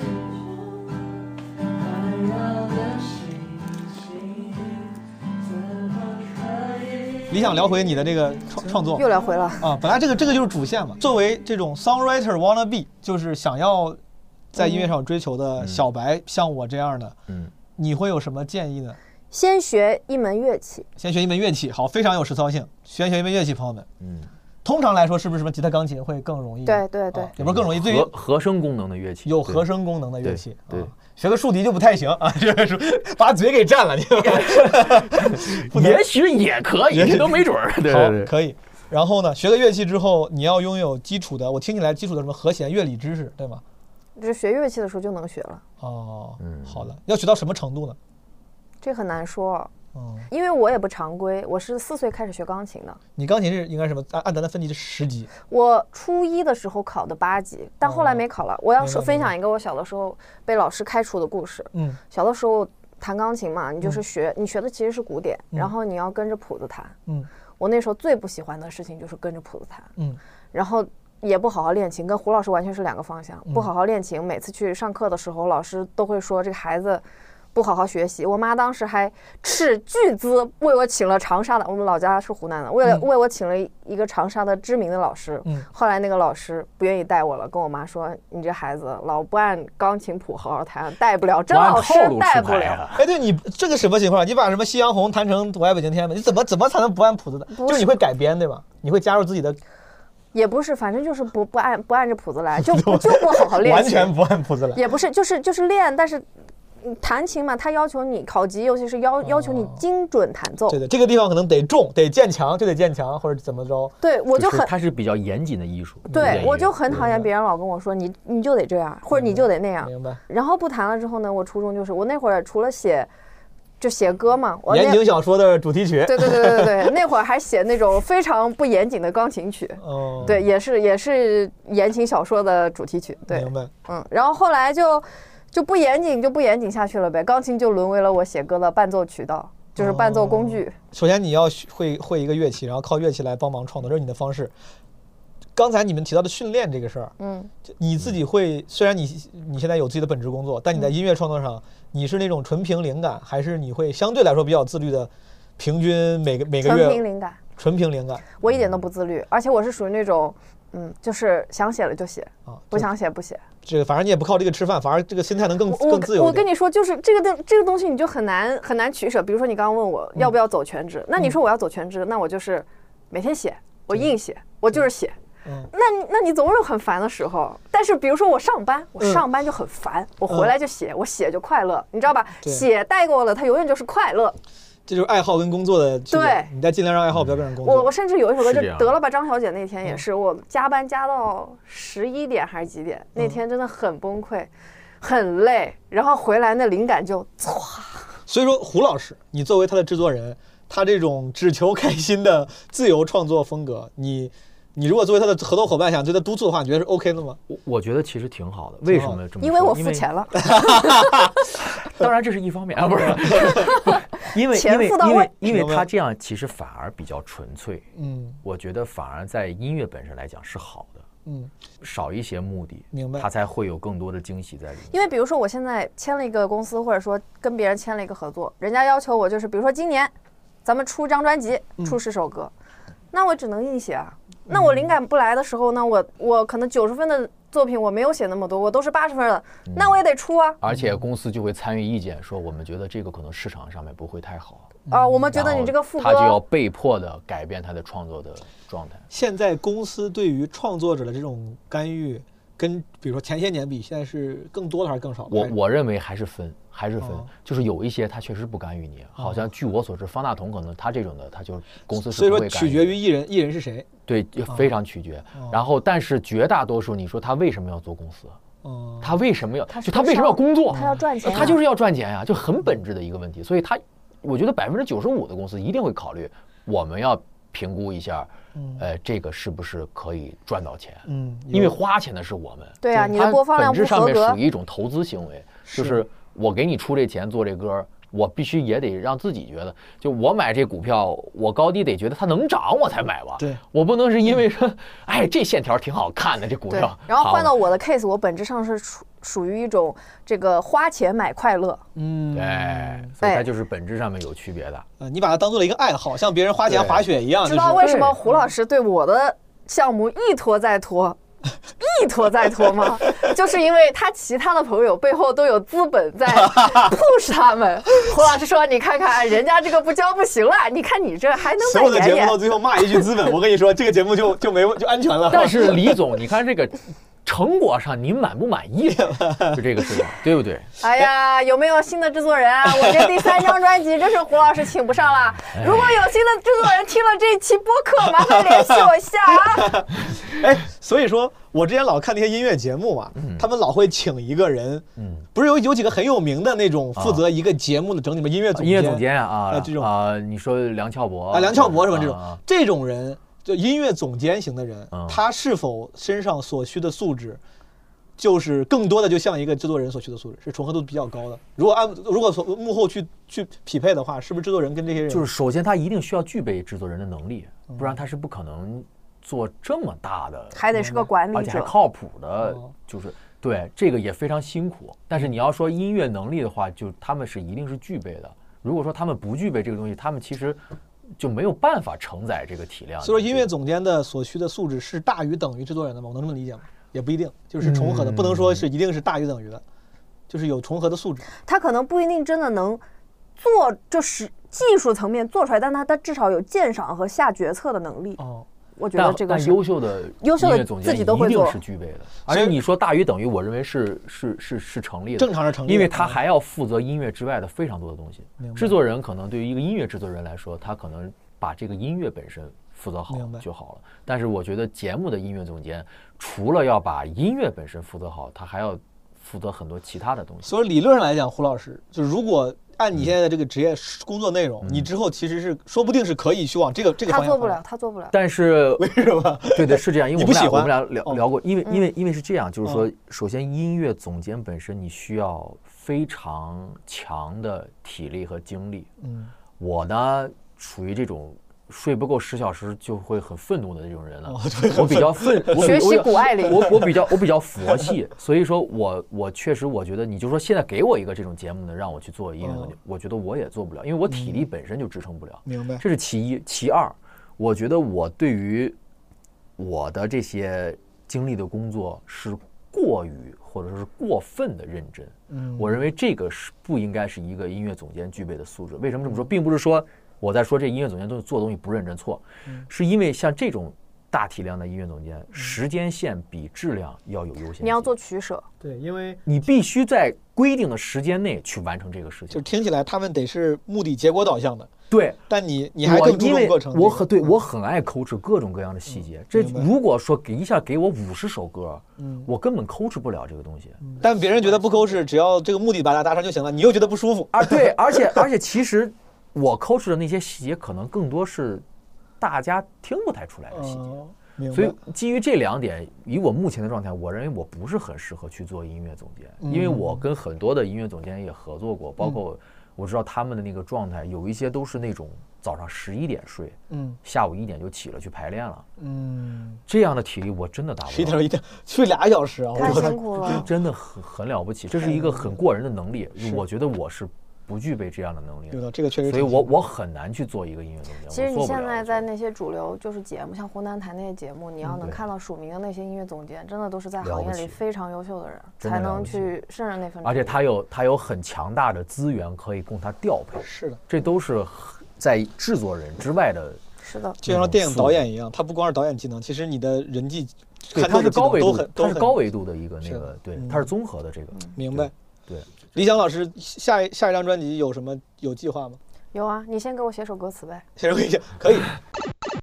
接下来你将听到这首歌呢，就是我写的词，然后理想给我谱了曲，做了个 demo，但是这不算是正经，他找我约歌，我写的歌词啊，因为水平实在是太次了，我没认真写。当时主要是在这个节目里面，朋友们也听到了，我本来随口胡诌了两句什么“我爱吃鸡蛋”，当时理想现场即兴帮我编成了这个旋律，我觉得哎呀好棒。然后我还说我说咱玩个游戏，就是我说我把这个《我爱吃鸡蛋》这歌写全了，然后你给我做个 demo，展示一下你的即兴创作功力。他说好。但我后来发现呢，这个《我爱吃鸡蛋》这歌嗯太浅薄了，哎呀，我不想把它给写成个完整的歌词，我就换了个主题，叫五年。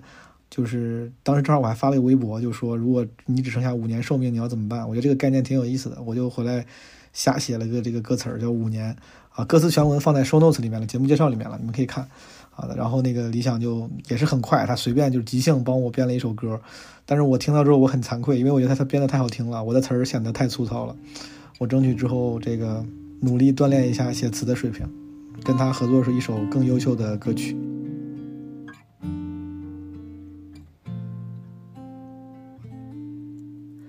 昨晚核酸，骑车回家的路边，亚瑟和福特喊道：“还有最后五年。”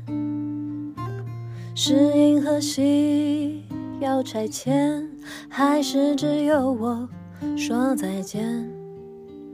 只有你，声音音乐飘来，环境之心飞远。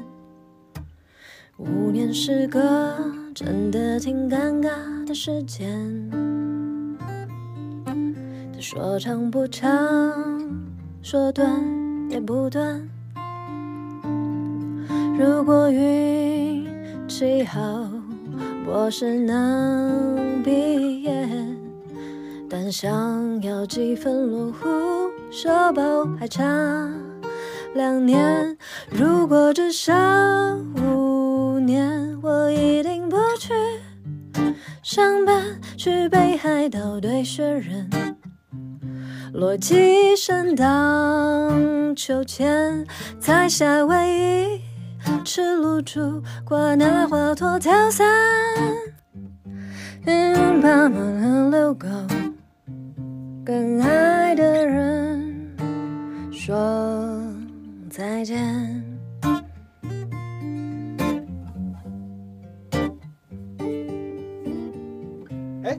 我要是写歌词，是不是能分到版权费啊？ 我就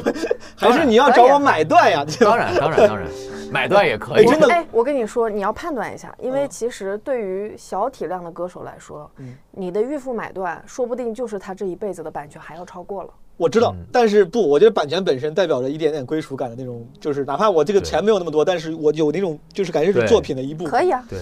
可以啊好，我接我接了，我这个幺哥接受了。 哎，但是说真的，你们有你有打算吗？还是这个东西你看心？我知道你说你看心情，但是你按心情算，你有这个计划吗？比如说明年呀、什么什么时候有想过？我只要能出得起，我是持续会出产作品的。我觉得，所以说我再跟你确认一下，因为我能听懂，就是你有时候把它当爱好。嗯我在想，如果我要是有一天想把它当爱好，就像我什么，就像什么骑车、滑雪一样，我当爱好的话，我确认一下。通常如果当爱好出一张专辑，就差不多的，正常来说是一个六位数的水平，小六位数的水平。就这个专这个爱好的 cost 大概这么高，我能这么理解吗？我觉得六位数是需要的。明白。所以说如，嗯，那还是挺贵，这还是个挺贵的爱好。你可以出单曲啊，哎，对，你们老说 EP，我第一次听到 EP 这个嗯概念是周杰伦出那个什么《断了的弦》和这嗯个这这，我才知道它就是 EP。我觉得 EP 又是什么意思？单曲吗？不是 EP 它的那个英文是 extended 什么什么，那哦个意思就是说是呃，我们不确定它的反馈，或者说它能够得到多少的反嗯馈，所以我们尝试先出个，比方说三首到五首的这么一个状态，嗯去试探一下是这样吗它我不在知道是我不这知样道啊是这样，它是去试探一下它在这个大众上面那的为啥反有些 有些歌手一直在试探呢？他我就因为感觉因怎么为有你知些道为人什一么？直在试 因为因为探现在专辑的意义嗯已经远没有原来那样有有有结实性，嗯就是因为同样都是分分版税或者说是什么明，白那我刚为什么不一首一首出？因为你专辑十首歌没有办法十首都给你推的，现在基本上对就是推啥啥就有反馈。为了就是为了最大化经济利益，其实就把那些因为专辑里面有些歌是被对浪费了而的，而且你你说你卖专辑，其实你也卖不了多少多少专辑，嗯实体没人它买没所有以买。所以说我没能人买够这么理解，就是 EP 这个概念刚出的时候，它在专辑时代是作为专辑的先行的实验的一个载体，对，它但就是现在要的嗯去放，就是这钩儿我不知道能不能钓上鱼，我先把这钩儿扎海里先试试播试版那种啊，感觉对对对，但现在其实反而变了，现在可能有时候这个单曲 EP 本身成为了主要载体。对，就是那先发个几首、两三首，也嗯也大家又有的听，完事我们又不是很累，花钱又不是那么多，嗯因为只要三首里面要是中一首的话，那我一样还是收那么多钱，嗯不是说这歌放在那十首里面中了我钱更多，它没有这个，它又没有这个因果关嗯系明白，所以我没有必要说哇给你砸重金弄个十首歌出来给你弄，没有必要，而且时间又紧张，贼忙又贼累，何必呢？嗯就他不会去这么弄，就我经常会有那种粉丝在底下留言问我说，就是可能我大概两三个月之前才发过新歌，嗯问我，哎，什么时候发新歌？我心想，哎，我不是刚发完歌，怎么又要发就歌大？家喜欢呀，就对我来说，就是可能对于平台来说，嗯他会期待说每一个音乐人他去更新自己的频次，就是嗯两三个月、两三个月一首，这都是比较正常的要求。那可能对于我来说，我就是。那我可能就是半年起吧，一年起吧，就是你要去花那个时间去酝酿你的就是挺难的。就大家听众他能确认概念，我有时候同那个听众也会问，什么时候出专场？出专场，大家可能出于对你作品的喜爱，他会问。对。但其实创作者来说，这个时时间成本还是挺高的。是这样的，嗯而且他，你像他这种真正的独立音乐人，他其实要代价是很大的嗯对，。因为都要自己资源都要自己来准备。对，，而且他对于那个质量本身，他就自己也有要求，嗯，所以他只能去花这些钱去做这个事情。我问一下啊，就比如你没有公司，然后你都要自己花钱去搞，那比如做一首歌，编曲编出来的那些各种乐器，你要请乐手吗？还是说用呃迷 MIDI 给模拟了？只要你找到一个靠谱的音乐制作 人， 所以说，哎，所以说胡老师，你帮他制作的时候，就那些东西，就是那些伴奏是要花钱请乐手来弹奏不同的乐器。是这样，首先你要看这个编曲的方式。嗯，如果说它就是那种很电子化的东西的话嗯，你你里面其实没什么需要实录的东西的话，明白那你当然可以不录。是，但是你比方说像像张小姐这样的啊，吉他、贝斯、鼓这就都得要有的这种的，那嗯明白当然是真录的那个质感会更好一些。我我这么问是因为现在不是软什么 iPad 上都有，连什么 GarageBand 都可以模拟出鼓嗯当然，啊当之然类的。，而且其实还有一个问题是，包括我听原来的那些作品，像周杰伦啊，你比如说《爱在西元前》嗯或者什么，其实他们当时编的就是 MIDI 的吉他，哦，他们不是真录的吉他，这能听哦出来的。是能听出来了，但它就是那个味儿啊。所以说这个东西绝对不是绝对，不是对说我花了越多的钱，不是说这个东西你找乐手录了就一 定更好。对，不是这样，一定是具体问题具体分析。你是否要这样表达？你必须要很清楚的明白自己是否要这么表达。那我举手问一下它的区别。所以说，我知道它没有优劣之分，更多的是你有什么需求，对吧？对那 MIDI 跟找乐手谈之间，他们各自满足了什么需求呢？它有是这样，你如果要传递的是一种大家在一起很真实的那种感觉的话，你当然需要实录，实录一定是更好的。你要有那种人味儿。这是怎么听出来的？就比如你怎么你怎么听出来一个吉他是 MIDI 模拟出来的？就是如果理性的跟你说的话、m i d i 跟人弹的区别在于哪儿啊、m i d i 会让你觉得很死性，嗯，就是死性主要分为什么？一节奏过于准确，哦力度过于一致，哦，明对白。明，白然后音色过于统一，太完美了。嗯对，就就跟机器一样的那种感觉。就没变化，你没对有，我们为什么聊人味儿？人味儿其实就是因为它有那种不一样的东西嗯，在里面。可能这一遍你弹的这个，它就是稍微有点不匀的；明白。这一块儿你拉的这个音，它可能就稍微有一点不准的。但是这个其实是一种美感。明白。往往太完美的那个感觉，它就没有人味儿，没有人味儿的，它其实丧失了一定的艺术性。是的，是的。对，除非是没有你的温度你的这没有温度个，除非是你要表达的就是没有温度这件事情，嗯，那么你当然可以去这么做。所以重点就是看你的思路以及你的目的性是否清晰与明确。就像那个、嗯那个就是什么月月下那个那个乐队叫啥来着？他们就你说重塑啊对，就是他们有时候就会重重就会塑想要呈现那种对，重准塑确嗯给感你传递的消息，对，传递的信息就是高度的理性与集中，嗯它就是要那种机械化的状态。嗯，所以我认为完全没毛病。明白。对，重点好是看你要传递什么。最后我问一下二位，你们咱问个轻松点的，嗯就是你们能不能推荐几个歌手或者是喜欢的歌？哎，我跟你分享，我两个喜欢男歌手，一个叫裘德，一个叫谢震 廷。好看看你这个表情，总感觉都是朋友。 不不不，嗯我不会完全单纯的推荐朋友， 明白。但这两个你真的觉得是值得欣赏？我觉得是音乐是音乐性很好。裘德跟谢震廷。对，好，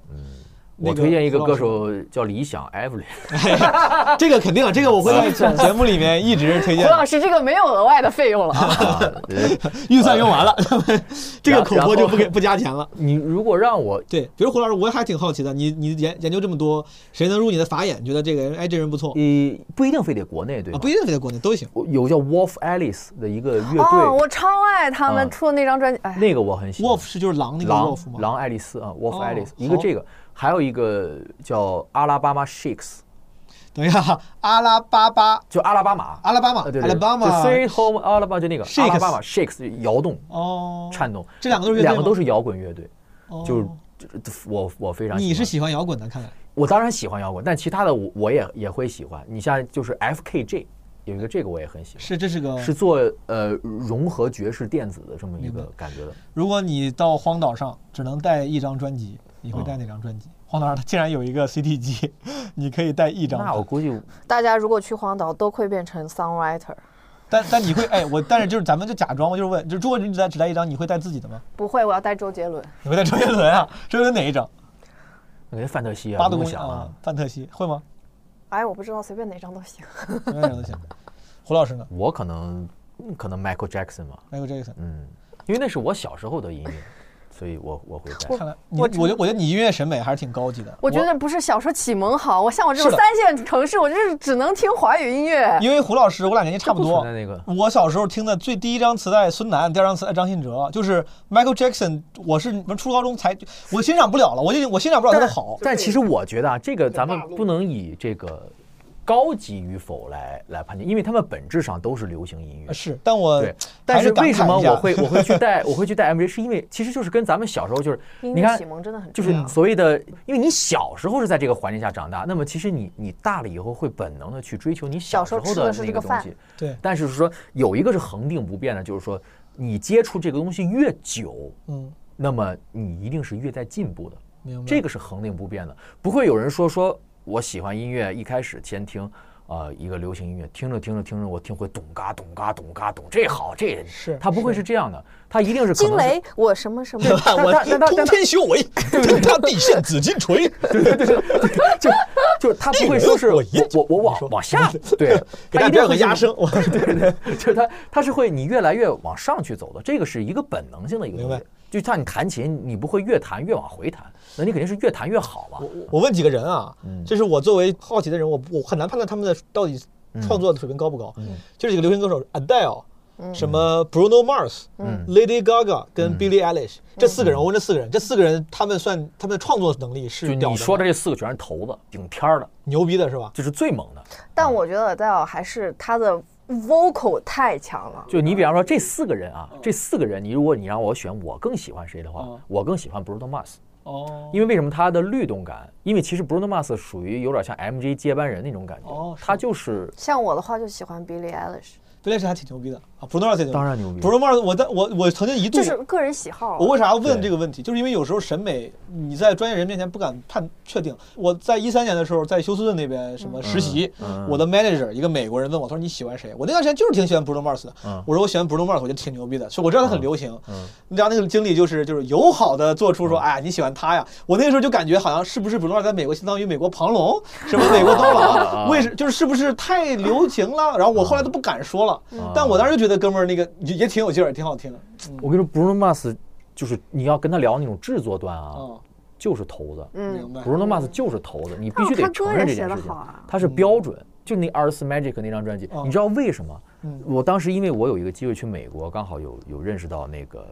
美国那边的嗯人，然后他们跟我聊说，就是 Bruno Mars 这一首歌，他那个编曲，你知道他怎么编？嗯，那个人每天早上起来听一下自己昨天编的嗯，他编了六个月，就这一首歌。所以为什么说他耐听，就是因为他已经反复的将那些精华的东西留在这里了，他真的是耐心打磨了这么一个东西人。家也真用心了。嗯他真的是用心了，他不是说你葫芦两下就给出来了。为什么就是每一个点，你全都是哇就很瞪着你在那走，他真的是用心去做了。这就像你说的，这可能得在一个很科学成熟的工业体系里，每一环都嗯对他真都的用心，对他每一环都是这样。你想咱们谁能六个月编个曲儿，嗯，有就道就理就你就太难了。但是他们有这种健康的机制，我就六个月砸这一首曲子还火了，嗯，我行了，我这一辈子其实我我用六年编一个下一个都没事儿。咱们最后上个价值，希望中国文艺界蓬勃发展吧， 早日哎肯定会的，肯 定会的，肯定会的。最后能不能来一个，哎搞一个歌做个结好尾啊，曲？好啊，好啊。难忘今宵，难忘。 好，差不多了，有点 over。难忘今宵。你选一个，你平常喜欢听的流行，唱周杰伦吧，他不是喜欢周杰伦吗？周杰伦有没有适合做结尾的歌？你选一个，开不了口，开不了口，开不了口都可以。呃嗯的，哇，洪静瑶，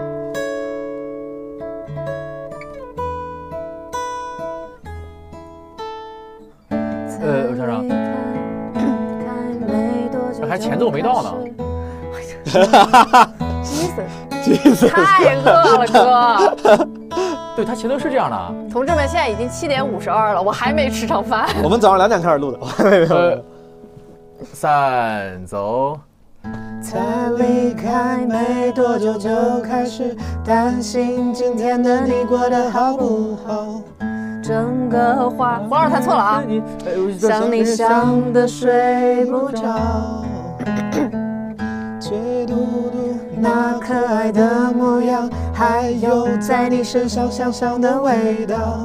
我的快乐是你想你想你都会笑，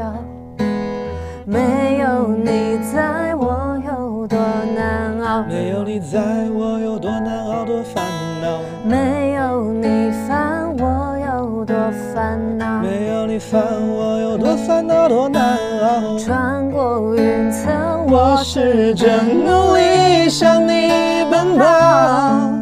爱才送到你，却已在别人怀抱。就是开不了口，让他知道。开不了口，我一定会呵护着你，也逗你笑。我想逗你笑，你对我有有多重要，我后悔没让你知道。安静的听你撒娇，看你睡着，一直到老。哦就是开不了口，让他知道，他知道，就是那么简单几句，我办不到。整颗心悬在半空，我只能够远远看着，这些我都做得到，但那个人已经不是朋友们，这期基本无害就这样结束了。我这两天感冒没好透啊，嗓子有点哑，所以说声音就很低沉。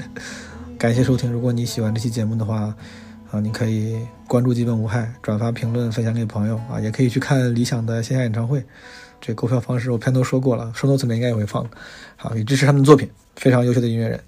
当然，如果你喜欢基本无害，也可以加入基本无害的听友群、人间观察群，加微信号基本无害二零二二，小助手会把你拉进群的。啊，最后呢是也是我们晚上这录完之后，晚上吃饭的时候，胡晨老师据说是一段啊付费级的 solo，是一般你要去花钱看演唱会才能看到他的表演。跟大家一个小的 bonus 彩蛋，让大家欣赏一下胡晨老师的付费级的 solo 演奏。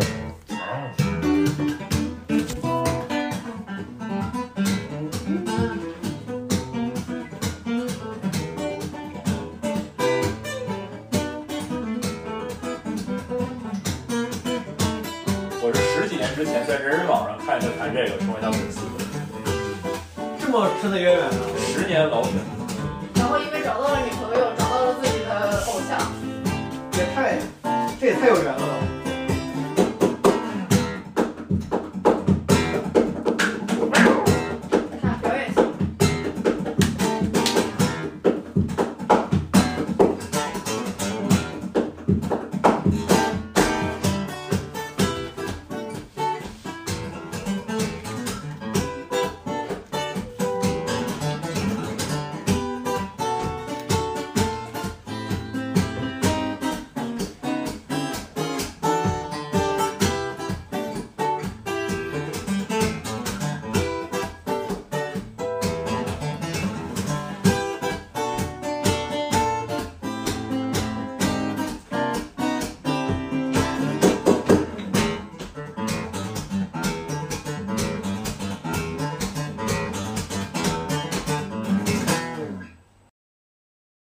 作为一个摩羯座，如此之不上进。